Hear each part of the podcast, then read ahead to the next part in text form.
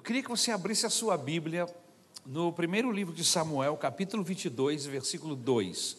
Eu vou ler apenas um versículo e vamos tirar duas lições preciosas desses dois versículos que nós vamos ler. Amém? Ou melhor, desse um versículo, que é o versículo de número 2. Primeiro Samuel, primeiro livro de Samuel, capítulo 22 e versículo 2. O texto diz assim: Também juntaram-se a ele todos os que estavam em dificuldades, os endividados e os descontentes, e ele se tornou o líder deles. Havia cerca de 400 homens com ele. Amém? Obrigado, Senhor, pela tua palavra, que a tua graça nos envolva no nome de Jesus. Amém. Queridos, só para que vocês possam contextualizar o texto que acabamos de ler, esse texto está ligado à pessoa de Davi. Neste momento, Davi era fugitivo de Saul, o seu sogro. Ele teve que fugir pela janela, fugir correndo, porque o seu sogro, com muita inveja no seu coração, tomado por um espírito maligno, queria matar Davi a qualquer, de qualquer forma. Então ele teve que fugir. E não pode mais voltar para a sua casa desde então. E ele se escondeu em um lugar, em uma caverna, chamada Caverna de Adulão. E nessa caverna, ele chamou os seus familiares, porque a perseguição não estava só envolvendo a pessoa dele, mas qualquer outra pessoa que estivesse ligado a ele, como pai, mãe, irmãos, também estavam sendo alvos desta perseguição de Saul. Então ele manda chamar os seus pais, manda chamar seus, seus irmãos para ficar com ele nessa caverna. O texto bíblico que eu acabei de ler nos informa que não foram eles os únicos que ficaram escondidos nesta caverna, mas se juntaram a ele, Davi, um grupo de descontentes.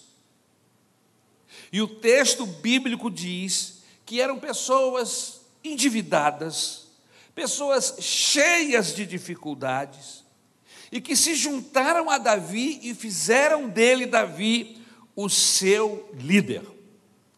E não foi uma meia dúzia de pessoas, o texto bíblico nos diz que cerca de 400 homens se juntou a Davi. Vocês agora já estão contextualizados, já sabem do que o texto, a que o texto se refere. Quem são as pessoas envolvidas indiretamente neste texto que eu acabei de ler? Também juntaram-se a ele, a ele quem? Davi, todos os que estavam em dificuldades, os endividados e os descontentes, e ele se tornou o líder deles, e havia cerca de 400 homens com ele.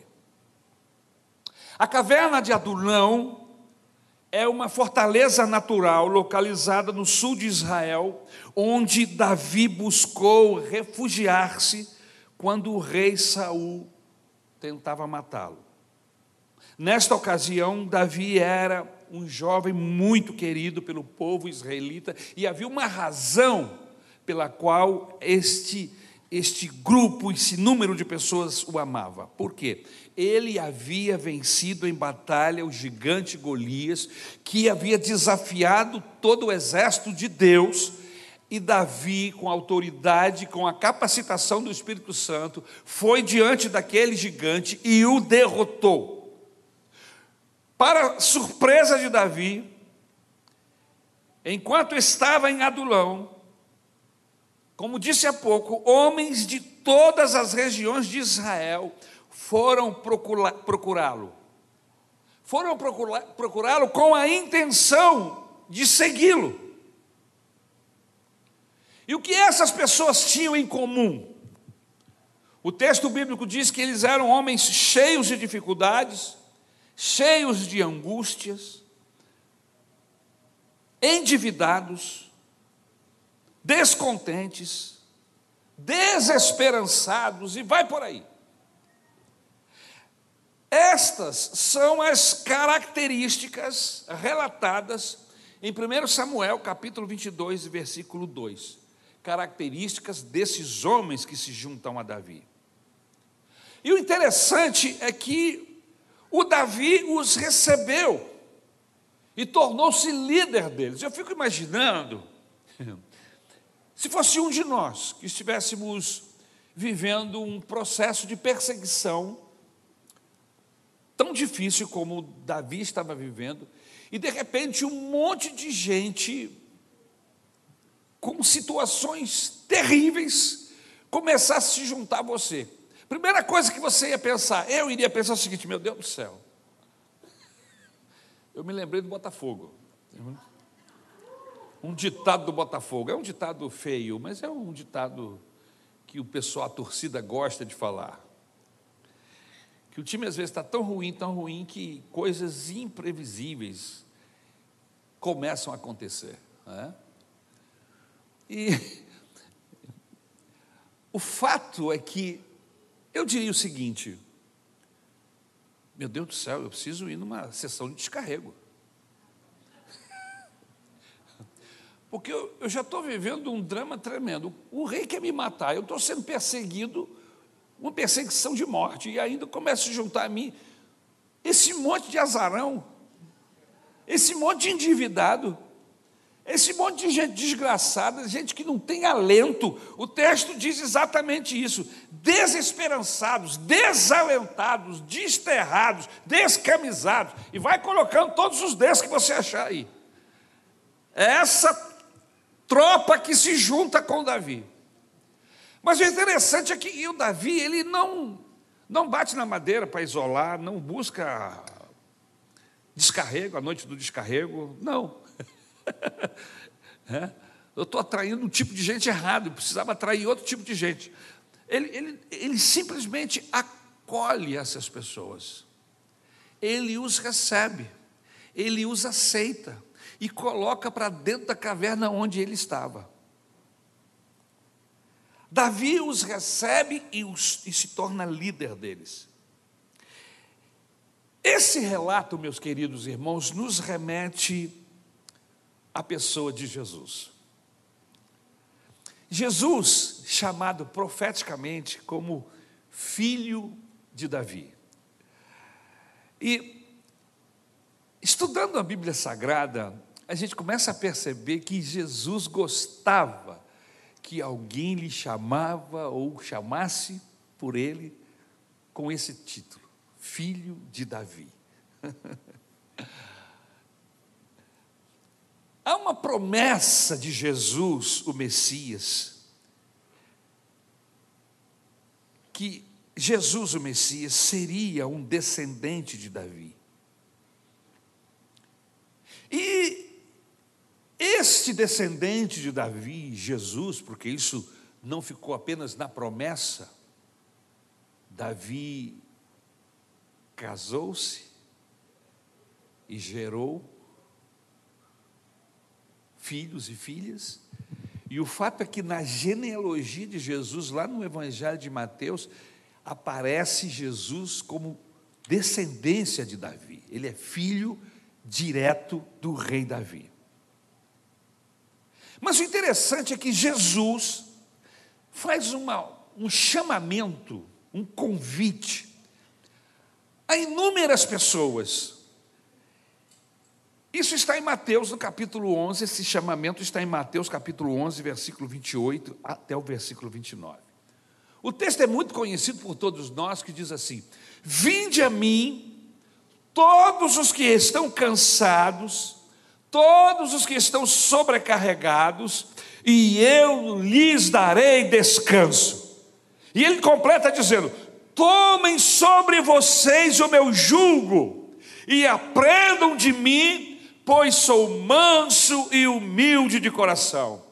E diz ainda: E vocês encontrarão descanso para as suas almas. Eu fico olhando os dois casos, Jesus, o descendente de Davi, e o próprio Davi, nesta caverna, recebendo esta quantidade enorme de pessoas, que bem que poderiam estar encaixados dentro deste deste grande convite que Jesus faz. Venham a mim todos os cansados e sobrecarregados, porque eu tenho descanso para vocês. Muito bem, pastor, eu já entendi. O senhor está fazendo um paralelo desta caverna, da pessoa de Davi, com a pessoa de Jesus. As duas ações em tempos diferentes, mas Davi aqui está tipificando a pessoa de Jesus, recebendo todo tipo de homens com todo tipo de problemas e com todo tipo de dificuldade. E lá na frente do Evangelho, Jesus faz um convite a esses homens, a essas pessoas que estão vivendo dramas semelhantes àqueles homens que foram acolhidos por Davi. Qual é a lição que nós podemos tirar daqui deste texto? Primeiro, Deus não faz e nunca fez acepção de pessoas. Aleluia. Assim como Davi, Deus não rejeita as pessoas, porque elas estão com problemas, porque elas estão com dificuldades, porque elas estão com isso ou com aquilo, e eu já ouvi pessoas dizendo assim: olha, eu estou cheio de problema, não aguento nem com os meus. Olha, ema, ema, cada um com o seu problema.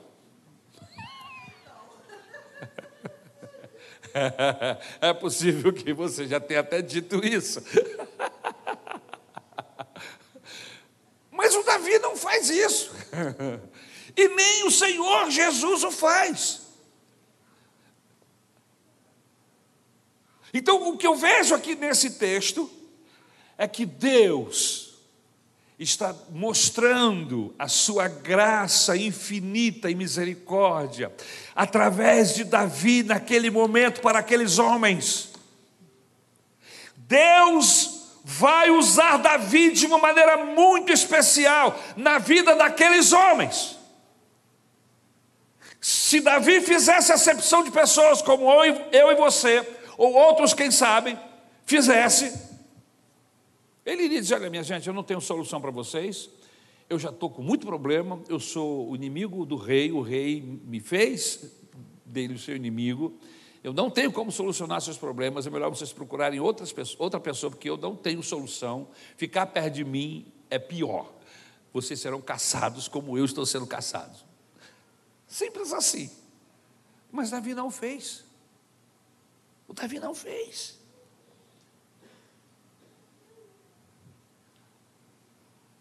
Esses homens chegaram desesperados e aflitos e encontraram ali naquela caverna aconchego. Em Tiago, capítulo 2, versículo 1, a Bíblia nos ensina que não devemos tratar as pessoas com parcialidade, fazendo diferença entre pessoas e pessoas. Isto porque Deus não rejeita ninguém. Mesmo que o seu passado o condene, mesmo que você tenha mil dificuldades, A conclusão é que eu, que eu chego é que Deus está disposto a esquecer o passado e lhe dar um futuro diferente, aleluia. Conforme Atos capítulo 17, versículo de número 30. Deus está disposto a não levar em conta o passado com quanto que exista arrependimento. Havendo arrependimento da minha parte e da parte desta gente que precisa de Deus, haverá consolo, haverá acolhimento, haverá cura, haverá salvação e perdão. Jesus fez questão de encontrar a mulher samaritana. Como é que o senhor está falando isso, pastor? Ele fez questão, porque nós sabemos que havia outros caminhos, Jesus não ia parar Samaria não era o seu destino final, ele iria para Galiléia. Ele poderia ter dado a volta e ter chegado na Galiléia sem, sem ter que passar por Samaria. Mas o texto afirma, Jesus disse assim: me convém passar em Samaria. Mas por quê? O que é que Jesus perdeu em Samaria? Havia lá uma mulher, aleluia, sedenta de salvação, pecadora, cheia de pecados. E eu vou dizer uma coisa: quanto maior for o pecado, maior é a graça, maior é o perdão, maior é a ação de Deus para nos abençoar e nos ajudar. Porque Ele é assim. Ele não foge de pecadores, ele vai ao encontro dos pecadores. Foi isso que ele fez quando deixou os céus e veio ao nosso encontro. Aleluia. Ele conversando com a mulher, o texto nos diz lá em João capítulo 4, que no meio da conversa ele diz assim: mulher, chama o seu marido. E ela falou assim: eu, eu, eu não tenho marido. E ele disse assim: disseste bem, é verdade, você não tem marido. Já teve quatro e o que você tem agora também não é seu. E aí ela ficou apavorada e disse assim: eu, eu vejo que tu és um profeta.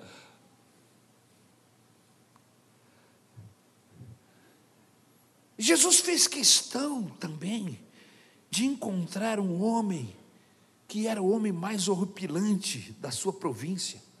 Isso está registrado em Marcos capítulo 5, versículo 1.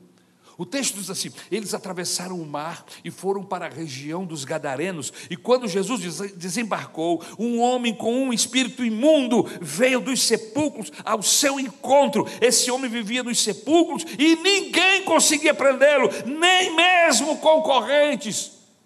Mas Jesus foi ao encontro deste homem. Jesus não foge de homens pecadores, Jesus não foge de problemas, Jesus não foge do poder das trevas, Jesus não foge do poder do pecado, ele veio para desfazer a obra do diabo, e aonde houver obra do diabo, ali ele estará para desfazer.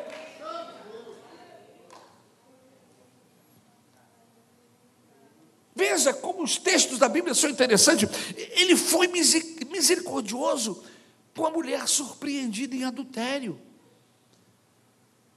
Um grupo de homens agarraram uma mulher. E olha que, que adultério é complicado de alguém pegar adultério, né, irmãos? É difícil, é complicado. Mas parece que estava tudo combinado. O homem escapou e pegaram a mulher, porque ela teve dificuldade de pular a janela. Agarraram a pobre e levaram para a praça. E Jesus estava lá na praça. E eles tinham intenção de apedrejá-la, porque assim rezava a lei de Moisés. O texto diz assim, capítulo 8, versículo 3 de João: Os mestres da lei e os fariseus trouxeram-lhe uma mulher surpreendida em adultério, fizeram-na ficar em pé diante de todos. Você imagina a vergonha, o constrangimento que aquela mulher estava vivendo? E o que, que aconteceu? Jesus a envergonha, Jesus a constrange mais.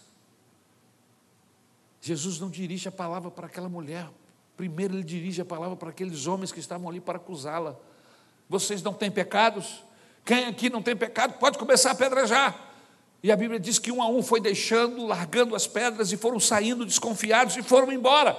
E aí sim Jesus olhou para a mulher e disse: Mulher, aonde estão os teus acusadores? E ela olhou e disse: Eles foram embora. E disse: Então vai também, agora vai, e não peques mais, mulher.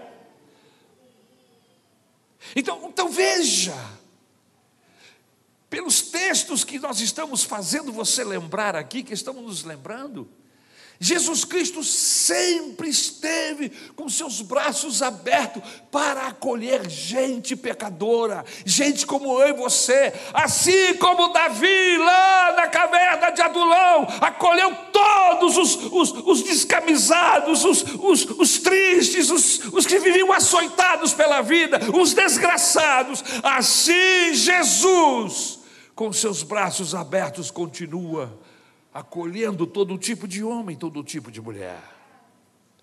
A segunda lição, e eu vou fechar aqui, é que Deus tem o poder de transformar vidas. Ele não apenas acolhe, ele não apenas diz: Vinde a mim, todos vós que estáis cansados, mas ele traz essas pessoas para perto de si para poder curá-las, para poder libertá-las para poder abençoá-las com o seu amor, com a sua graça, com o seu poder, aleluia. Agora, o interessante é que existe uma relação entre 1 Samuel 22, 2 e 2 Samuel 23, 8. 1 Samuel 22, 2 é o texto que nós acabamos de ler, quando esses homens estão chegando para Davi e ele os acolhe lá na caverna de Adulão. Mas o livro de 2 Samuel, o texto de 2 Samuel, capítulo 23, versículo 8, é um texto diferente. O segundo texto resume os grandes feitos dos principais guerreiros de Davi. Ele apresenta 37 nomes de homens que, que formaram o batalhão de elite que serviu ao rei Davi durante muitos anos. Ele cita desses 37, três deles: Jabezão, Eleazar e Samar. Esses três, eles são descritos como os principais dos guerreiros de Davi. Agora, interessante. O texto bíblico, ele resume os feitos extraordinários desses homens. Inclusive, a vez quando eles estavam na caverna de Adulão e ouviram Davi falar do seu desejo de beber da água da cisterna de Belém, na cidade natal. Mesmo estando Belém ocupada pelos inimigos, pelos filisteus, aqueles homens conseguiram obter a água sonhada por Davi e a trouxeram a ele. Davi ficou tão lisonjeado Davi ficou tão honrado com aquele sacrifício daqueles homens romperem a barreira dos inimigos e buscar a água lá no poço de Belém, trazer de volta, que ele falou assim: Eu não posso beber essa água, essa água custou a vida de vocês, eu vou dar esta água em honra ao Senhor. E fez um culto de ação de graça e ofereceu aquela água como sacrifício ao Senhor.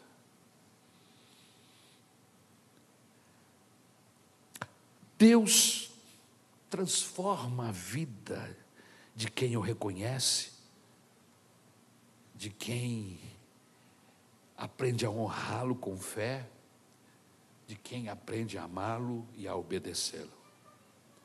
Então, é lícito eu concluir que os guerreiros de Davi não eram mais os mesmos homens que, noutra fase de suas vidas, estavam oprimidos, falidos e desesperados. Esses mesmos homens, que no capítulo 22 e versículo 2 são desalentados, desgraçados, endividados, esses mesmos homens, no capítulo 28, são heróis de Deus. O que, que aconteceu? O que ocorreu entre esses, esses seis capítulos? Lógico que seis capítulos a gente lê em dez minutos, mas o que ocorreu nesse período, nesse tempo? Esses homens começaram a andar com Davi. E Davi era um homem que a Bíblia diz que era segundo o coração de Deus. Um homem que tinha temor de Deus no seu coração e começou a ensinar esses homens a andar com Deus, a adorar a Deus, a servir a Deus, a viverem suas vidas para o Senhor. E o que aconteceu é que esses homens deixaram de ser pessoas desgraçadas e se tornaram pessoas agraciadas pelo poder, pela misericórdia do Senhor, e se tornaram os capitães, os generais, se tornaram os comandantes de Davi quando ele tomou o reino mais tarde. Deus usou Davi para transformá-los. Davi, aqui neste texto, ele tipifica Jesus, transformando vidas. Gente que, quando Davi os encontrou, não tinham nem eira nem beira, gente com muitas dificuldades, gente endividada, gente revoltada, descontente, alijados de Deus e da sociedade, mas começaram a andar com Davi, e Davi os levou para perto de Deus, e os dignificou, lhes deu um nome, deu-lhes honra, os transformou em heróis. Jesus é o caminho que transforma pessoas perdidas em pessoas com vidas vitoriosas. Jesus continua o mesmo, com a mesma graça, com o mesmo poder, transformando gente falida, desvalida, carente de Deus, em gente cheia de alegria, com coração perdoado. Esta mesma graça que estava sobre Davi, está sobre cada um de nós. Você sabia disso? Quantas pessoas desnorteadas, desgraçadamente distantes de Deus, e por ação do Espírito Santo, nós temos a oportunidade de conhecê-las, de caminharmos com elas, e as levamos a Cristo, e Ele, Jesus, as transforma, pelo poder do seu sangue. Quantas pessoas ao longo de sua vida você teve a oportunidade de levar a Cristo? Quantas pessoas? E porque você a levou ou levou a Cristo, ele foi transformado. Gente perdida, sem esperança, em gente salva, em gente perdoada, em gente transformada pelo poder do Senhor Jesus Cristo. Esta mesma graça que estava sobre Davi, aleluia, estava sobre Jesus. Jesus abre o texto da Bíblia para ler e ele abre lá em Isaías. E o texto de Isaías que ele abre é exatamente que diz assim: Eu hoje fui ungido pelo Senhor, aleluia, para trazer graça, trazer perdão, trazer libertação, trazer cura, libertar os cativos, aleluia, curar os doentes, abençoar os perdidos. Este Jesus foi ungido e Ele passou essa unção para nós. Nós, da mesma maneira, podemos atrair essas pessoas para perto de Deus. O poder de transformar não está em nós, mas o poder de atrair, sim. O poder de testemunhar, sim. O poder de dizer: olha, eu conheço alguém que pode mudar a sua vida, que pode trazer resposta à sua dificuldade, à sua dor. Vamos ficar de pé, em nome do Senhor Jesus. Eu quero. Se esse aplauso é para Jesus, tem que ser forte. Aleluia. Graças a Deus.